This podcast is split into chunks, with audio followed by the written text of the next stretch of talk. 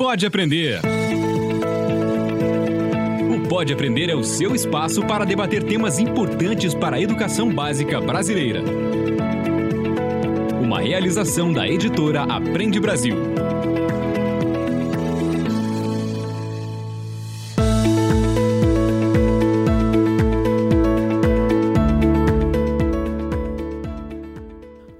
Eu sou a Danaê Búbalo, seja muito bem-vindo, seja muito bem-vinda ao Pode Aprender, o nosso bate-papo qualificado sobre a educação básica brasileira.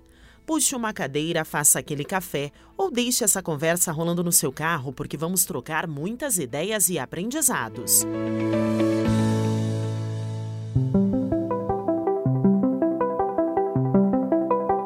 O que acontece muitas vezes nós vemos é que aos professores é dito que deles se espera apenas que ensinem e que não formem do ponto de vista moral ou ético. Nós já vimos que isso é impossível. Se eu não dou autoridade ao professor dentro da minha instituição escolar para que lide com essas questões, o professor também não sairá da menoridade em relação a essas questões diante dos seus alunos. E ele não poderá tratar dessas questões a não ser de uma maneira simulada.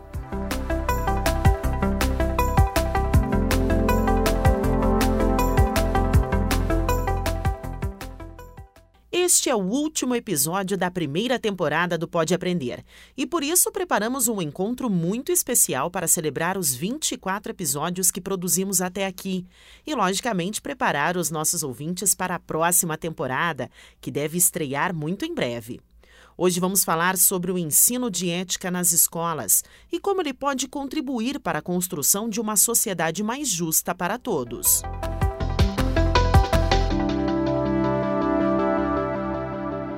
Livro aberto.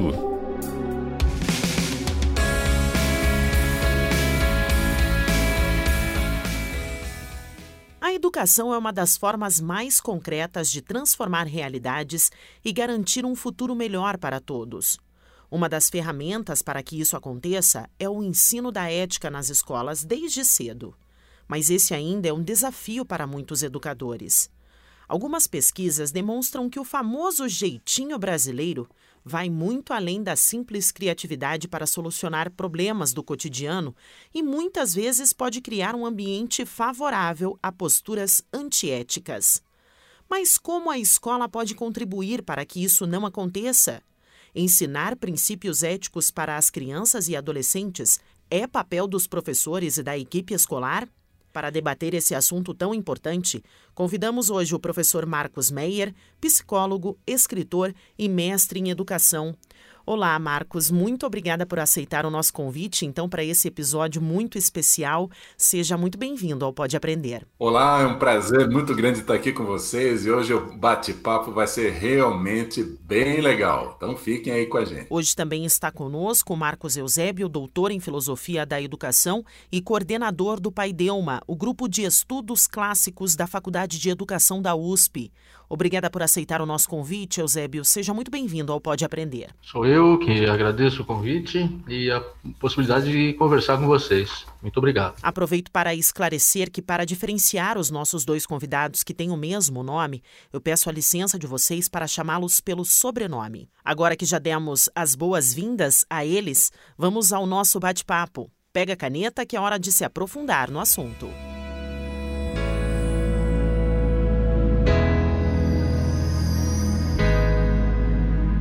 Pega a caneta.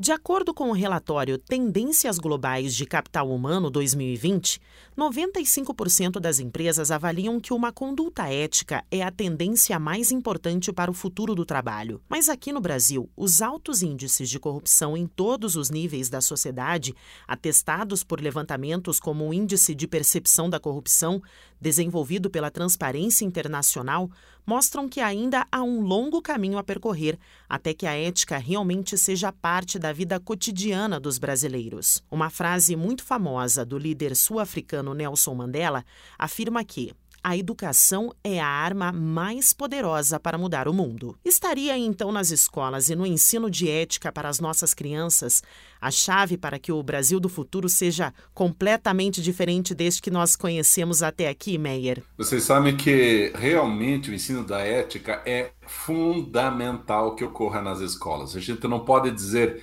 ah, não é obrigação da escola ultimamente surgiu nas redes sociais um post, sabe aqueles, aquelas figurinhas bonitinhas com uma frase colorida, cheia de glitter? Assim, família educa, escola ensina. Como se educação fosse responsabilidade única exclusivamente da família e para a escola ficasse exclusivamente o currículo, as matérias escolares. Esse é um equívoco gigantesco, gente. É um absurdo, porque a escola tem lá quem? Os educadores. A gente faz educação e educação de qualidade e deve fazer assim. Então, no currículo, a gente não pode simplesmente dizer assim: vamos colocar uma matéria sobre ética. E aí a gente pega alguns grandes filósofos e dá as definições. E isso não é ensinar ética. Há necessidade sim da gente trabalhar a ética na escola, mas principalmente através do comportamento de toda a escola e da reflexão sobre esse comportamento, que aí a gente vai realmente ensinar ética. Eusébio, e qual é o papel da escola no desenvolvimento de uma educação mais ética? Nós estamos a toda hora ensinando ética. A todo momento. Eu trabalho filosofia né, da educação com os meus alunos. O ensino da ética na escola ou nas escolas vai ser diretamente conectado, é diretamente conectado à postura dos professores que serão, no seu processo de formação, atravessados por leituras, por experiências, por reflexões, por dilemas e que levarão essa, essa reflexão, esse modo de agir, esse modo de ser para dentro da escola. Como que a escola pode ensinar a ética? Com professores que sejam éticos de uma determinada maneira, porque éticos nós todos somos. Ensinamos a ética nas nossas ações. Eu brinco com os meus alunos e digo, é, quando vocês entram na sala de aula, o modo como vocês pegam o giz ou a caneta, o pincel de quadro branco, o modo como vocês abrem um livro, o modo como vocês olham para os seus alunos, tudo isso é expressão da sua ética, não é? Tem uma frase de um filósofo grego chamado Heráclito que diz assim: o caráter do homem né? Foi traduzido como caráter é destino, mas a ideia é que aquilo que no homem mais profundo, mais importante é o seu ethos, é o seu caráter, a sua ética. Então, essa ideia que a escola deve apenas instruir ou ensinar, essa ideia ela não tem nenhuma conexão com a realidade, porque os alunos postos na sala de aula estão a todo momento, a toda hora, tendo ensinos éticos, que são ensinos que nascem do, do exemplo. E esse termo é muito pouco usado hoje, muito pouco usado, porque parece um termo que deve cair em desuso, não deve mais ser levado em conta, mas é uma bobagem, porque o ético se aprende pelo exemplo. É o exemplo que o professor, que o pai, que a mãe dão. No caso de um ensino de ética na escola, eu penso que algo que se esquece por vezes é que um bom professor de matemática ou de língua portuguesa ou de disciplina que for, que se relaciona com essa disciplina de uma maneira apaixonada ou de uma maneira é, forte, ele também está ensinando ética de uma maneira muito poderosa. Infelizmente, para muitos, o Brasil ainda é visto como um país corrupto. Como garantir, então, professor Meyer, que as nossas crianças cresçam com referências éticas, mesmo em um ambiente social e também político como o que temos atualmente? A gente fica pensando assim, tá, tem muito político aí ganhando dinheiro por trás, mas quem está pagando, né? São empresas, são empresários dando dinheiro. Então, esse governo corrupto, na verdade, só existe porque tem empresas corruptas pagando. E aí eu quero rapidamente contar uma historinha. Eu tenho um amigo que, junto com outros dois amigos, eles são um deles é engenheiro mecânico e dois engenheiros elétricos. Eles criaram, eles inventaram uma usina eólica de baixo custo, 50 mil reais cada. Isso faria com que as escolas pudessem ter aparelhos eletrônicos e receber daí pela internet ou receber de qualquer jeito lá, ou seja, ia resolver um grave problema de educação aí pelo interiorzão do país. Bom, eles inventaram essa usina e foram apresentar como empresa para o governo, para que o governo comprasse essa ideia, então colocasse essas usinas de baixo custo nas escolas pelo interior do país. Aí todos os lugares onde eles foram, Ministério da Ciência e Tecnologia, Ministério da Educação, todos os lugares onde eles foram, o primeiro contato já dizia para eles: não, não põe 50 mil reais, põe 200 mil reais. Então, o que, que eles poderiam ter feito? Bom, eu não sou corrupto. Eles poderiam ter dito: nós não somos corruptos, nós apresentamos a invenção e estamos recebendo só aquilo pelo qual nós estamos pedindo, que é os 50 mil reais. No entanto, olha o problema ético por trás. Se eles aceitam essa negociata, se eles aceitam isso, eles vão dar dinheiro aos corruptos, vão dar dinheiro aos corruptos, vão manter a corrupção no nosso país. Então, o que, que eles fizeram? Desistiram do projeto. Eles não conseguiram implantar o projeto em lugar nenhum. Perderam muito? Sim, perderam dinheiro ou possibilidade de ganhar dinheiro, mas a consciência deles está tranquila. O que outras empresas teriam feito? Cara, eu teria entrado nessa. Isso é falta de uma visão universal dos princípios. A gente tem que pensar assim: se todo mundo agir como eu ajo, isso pode continuar existindo? Isso é bom para a sociedade toda? Claro que não. Então não faça. Esse é o princípio kantiano, né? E é isso que está faltando, sabe, no nosso país. Eu não posso admitir que uma empresa seja corrupta a ponto de corromper o governo. Elas deveriam ser denunciadas e as leis deveriam ser muito mais severas contra elas. Para quê? Para eliminar na raiz.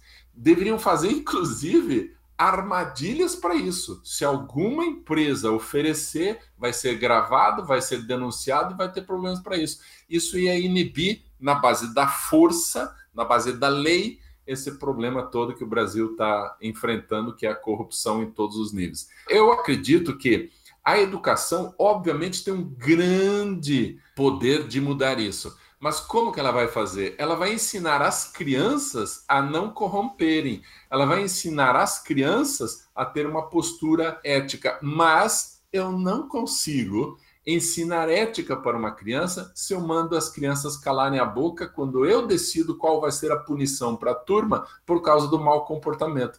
Então, assim, se eu não abro para o diálogo, se eu não respeito as crianças, se eu não ouço a opinião delas, eu estou ensinando que aqui é na base da autoridade e não da ética. E aí nós temos um problema. Então, a escola pode fazer diferença? Pode, mas tem que estar em, em todos os seus âmbitos, ela precisa ensinar a ética. E você, concorda, Eusébio, com a fala do professor Meyer? Sim, eu concordo e, e diria, né? Todas as sociedades humanas haverá sempre o risco da corrupção. O que eu acho que a escola pode fazer também, colaborando de algum modo para que essa corrupção seja mitigada, é favorecer uma capacidade que eu creio que é a capacidade mais alta né, que se pode esperar da boa educação, que é a capacidade do juízo de julgar a partir de um critério único. Esse exercício ele pode ser favorecido na escola de uma maneira assim fantástica, mas nós não temos esse hábito, via de regra. Ah, claro, falar de educação no Brasil é muito complicado porque as realidades são muito distintas. Existem inúmeros países dentro desse nosso país.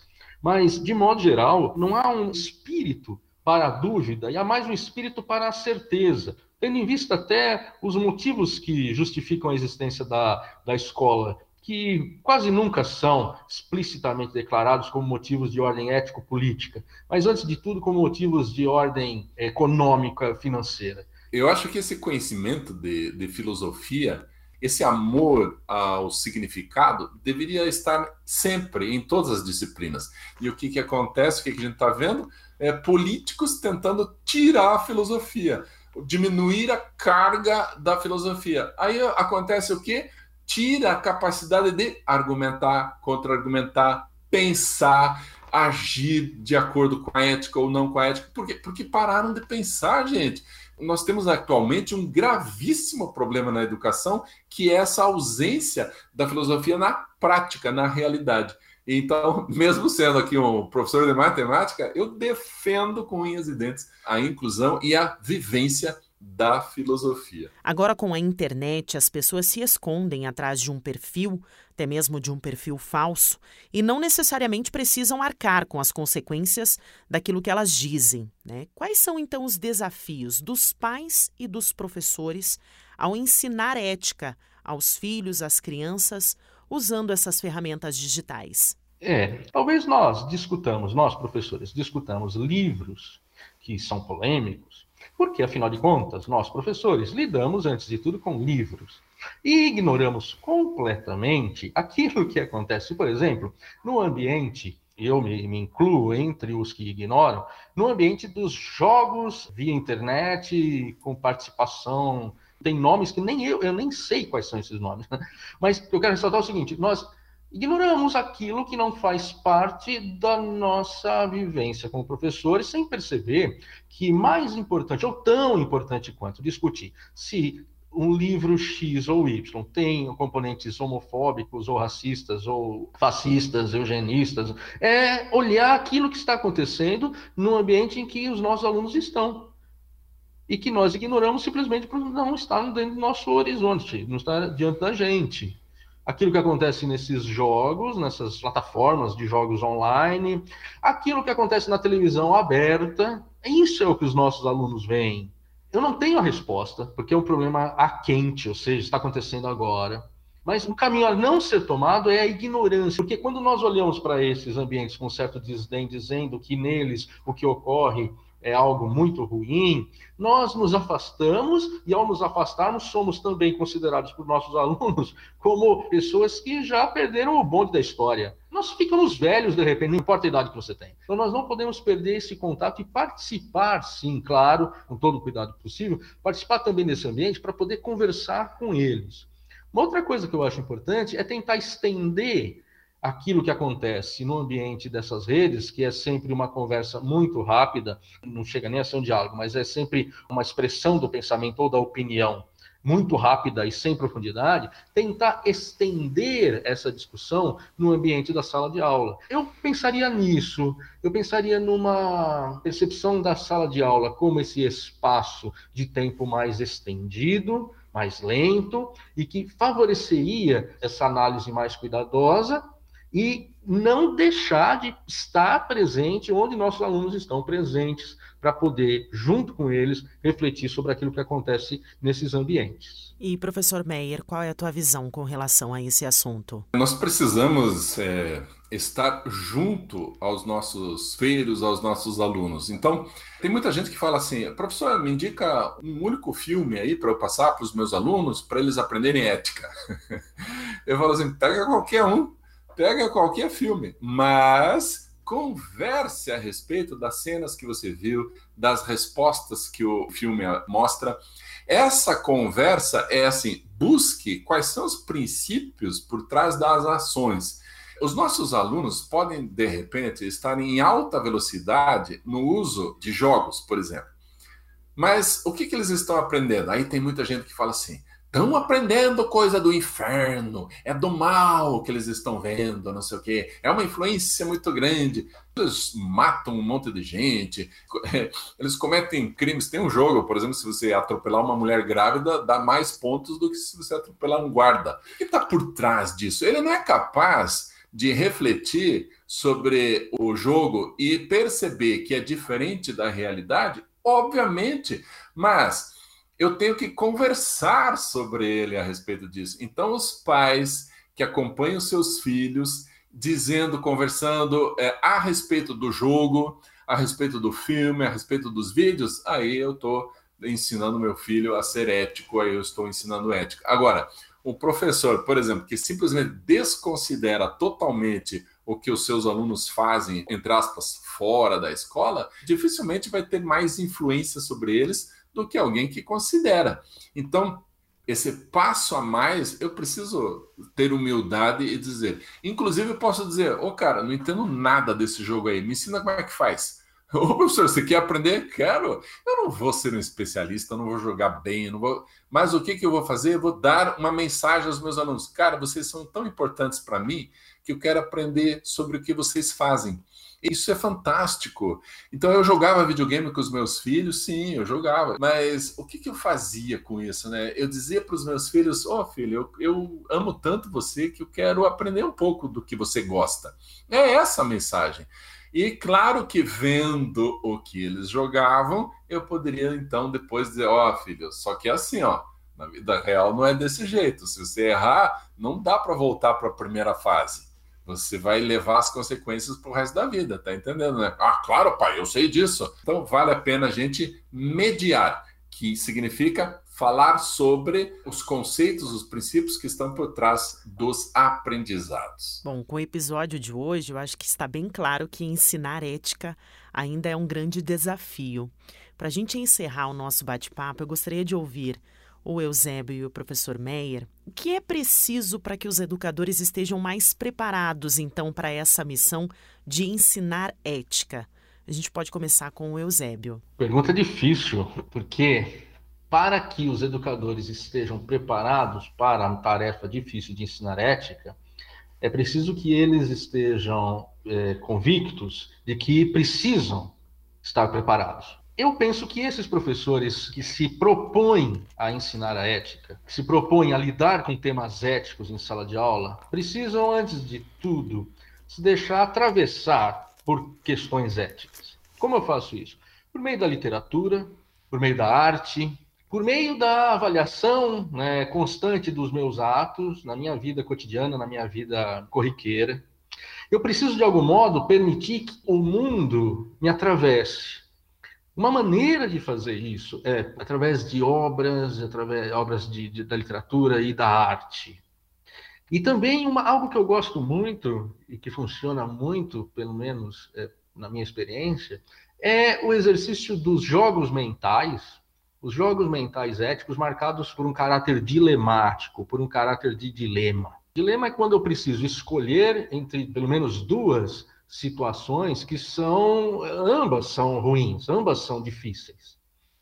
Quais são os argumentos que eu utilizo para isso? Por que, que eu escolheria tal situação e não outra situação? Esses experimentos mentais muito comuns na filosofia, especialmente na filosofia da ética, em que você precisa escolher cenários diferentes, eles funcionam como um, um treinamento bastante interessante da percepção dos nossos pré-juízos, ou seja, das nossas pré-concepções acerca do ético, na busca daqueles princípios universais que estão em nós e que determinam as nossas escolhas, tal como o professor Meyer também falou.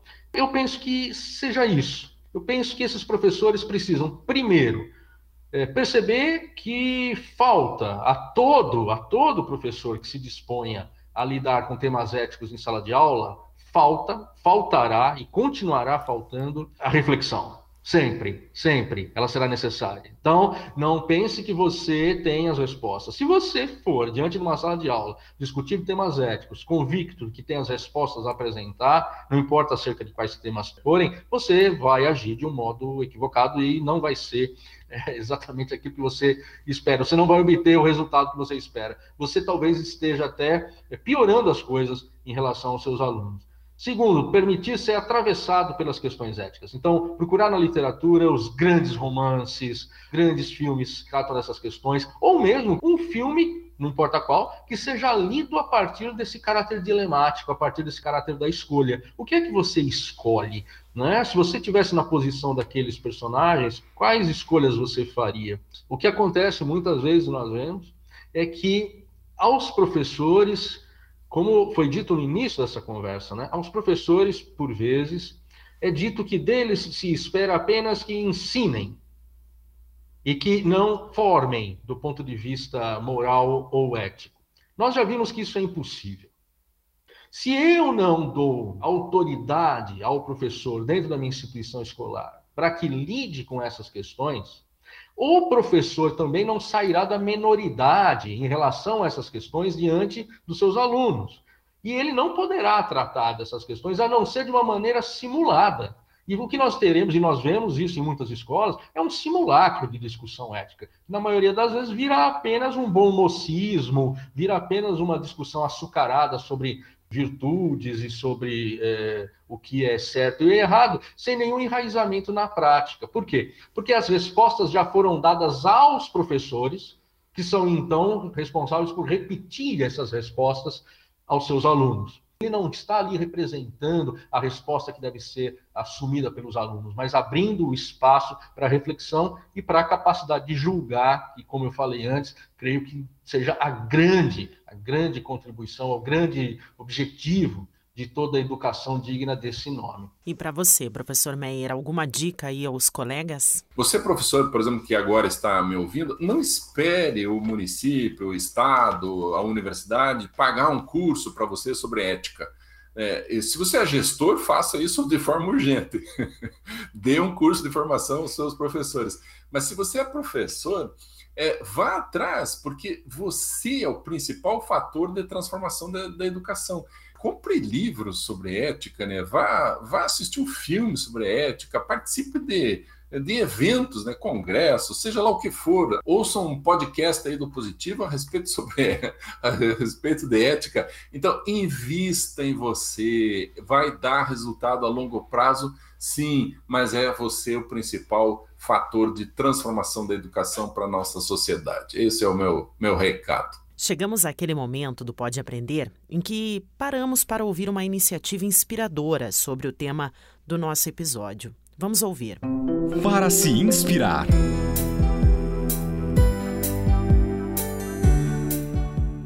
Edson Vismona, presidente do Instituto Brasileiro de Ética Concorrencial Ético. Nós iniciamos em 2017 uma nova frente no nosso instituto buscando identificar como é que o jovem identifica esse aspecto, essa questão tão importante que é a ética. E definimos então duas ações, na verdade, é, uma pesquisa em dois tempos, quantitativa e qualitativa, realizada pelo Datafolha em todo o Brasil. Essa pesquisa procurava identificar como é que um jovem avalia essa questão ética no nosso país, o comportamento ético é algo normal, é algo que ele identifica claramente nas relações que ele tem, familiares, é, com amigos, com a relação da própria sociedade. E fizemos então essa pesquisa, fazendo essas, essas considerações qualitativas com grupos de estudo que foram entrevistados e quantitativa, perguntas sendo feitas pela amostragem que a pesquisa deve ter. E os resultados foram muito interessantes. Né? O jovem brasileiro entende a importância da ética, tem conhecimento do que significa ética, de alguns sinais importantes para a avaliação da questão ética, mas ele a, identifica claramente que a sociedade brasileira não é ética. E aí o que é interessante? Ele se desloca um pouco dessa realidade. Ele afirma, em percentual expressivo, que ele é, considera que ele é ético, que a família dele é ética, mas quando ele verifica, quando ele constata o comportamento na nossa sociedade, é que infelizmente é difícil ser ético no Brasil, porque as referências não são boas, são negativas. Ou seja, o ambiente social afasta, muitas vezes, é, comportamentos éticos. E demonstra isso com, com essa consideração. Né? Eu, minha família, somos éticos, entendo os valores da ética, mas é muito difícil no Brasil, porque no Brasil a ética não tem valor, não tem grande valor no comportamento da sociedade. Então isso demonstra que nós precisamos intensificar esse debate, que é muito importante. Mas além da pesquisa, nós também fizemos um trabalho apresentando cases que possam ser utilizados pelos professores nas salas de aula, não numa aula específica sobre ética, mas exemplos que possam ser usados de forma transversal, estimulando o debate sobre a ética. Então são cases interessantes que também estão no nosso site para que haja essa abordagem, o desenvolvimento desse pensamento, da importância da ética para a convivência humana, que é exatamente esse ponto que eu acho importante salientar.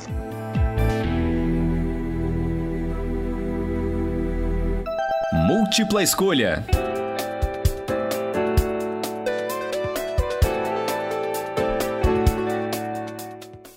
No quadro Múltipla Escolha, a gente sempre pede para os nossos convidados deixarem algumas dicas de conteúdos que podem levar esse bate-papo além aqui do nosso podcast.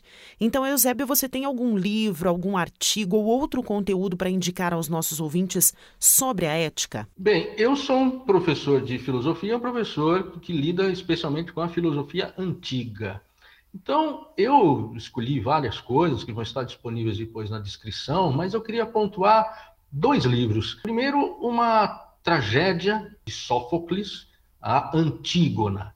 Ela não trata de, de ensino, de ética, mas ela é, por assim dizer, um texto que trata, apresenta para a gente uma questão ética que continua muito forte qual seja o que eu devo obedecer, né? Eu devo obedecer uma lei injusta ou eu devo agir de acordo com aquilo que me parece correto a partir do meu próprio juízo? É uma grande tragédia sobre uma questão ética. Né? Eu acho que a Antígona de Sófocles cairia bem. E a grande obra sobre ética, que continua muito relevante ainda hoje, que é a Ética a Nicômaco de Aristóteles, na qual a ética é apresentada de uma maneira é, fantástica, ou seja, o percurso que Aristóteles nos dá no desenvolvimento dessa ideia de ética como cultivo das virtudes, podemos encontrar ali muita coisa que faz sentido para a gente hoje.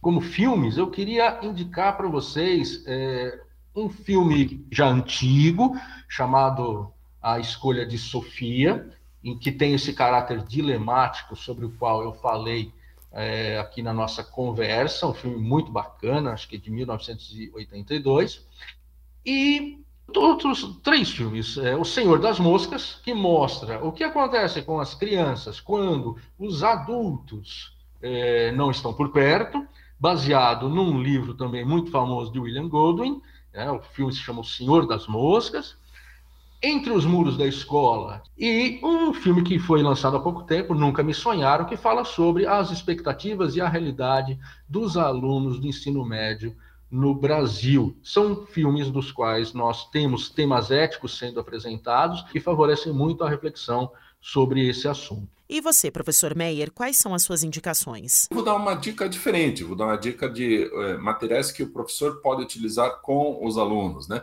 Então, eu vou começar com um filme, gente, que é um filme de ficção científica. Se chama Energia Pura.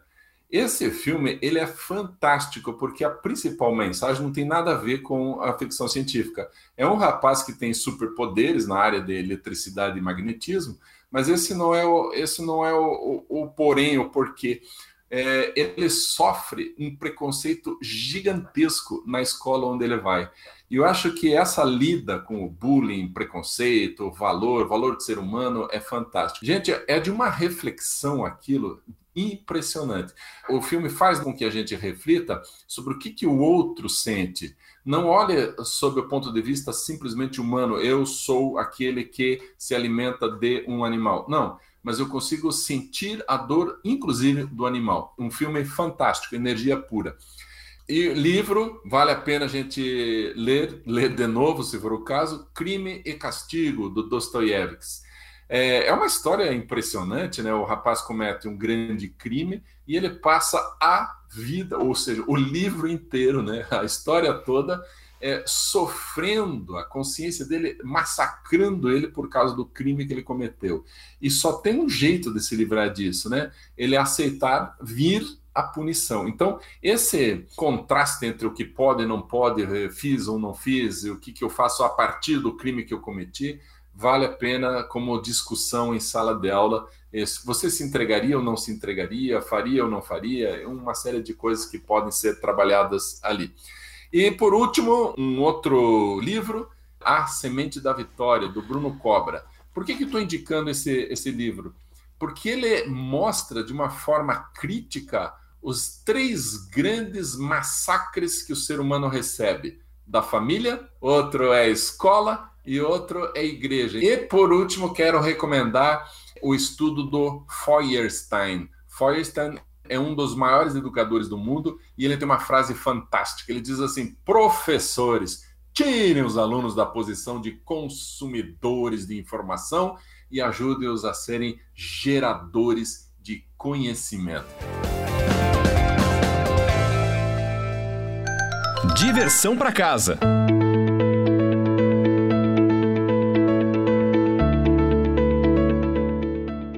Estamos chegando ao fim deste encontro que marca o sucesso da primeira temporada do Pode Aprender, em que tivemos a honra de receber esses dois convidados super especiais.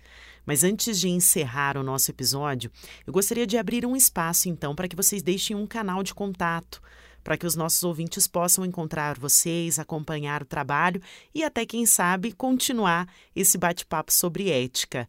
Então, professor Meyer, como que o pessoal pode te encontrar? Eu tenho um canal no YouTube, é, é Marcos Meyer, bem fácil de achar. Ou no Instagram, Marcos Meyer Oficial. Vai ser um prazer ter você lá como alguém para bater papo comigo. E Eusébio, algum canal de contato para os nossos ouvintes? Quem tiver interesse, quem tiver vontade de entrar em contato comigo, pode mandar um e-mail. Meu e-mail é ipias.usp.br, né? H-I-P-I-A-S, usp.br, ou então procurar ali as minhas informações, as informações sobre este que vos fala no site da Faculdade de Educação da Universidade de São Paulo, onde eu leciono. Muito obrigada, então, Marcos Eusébio, obrigada, Marcos Meyer, e a você que nos escuta, obrigada por ter nos acompanhado até aqui.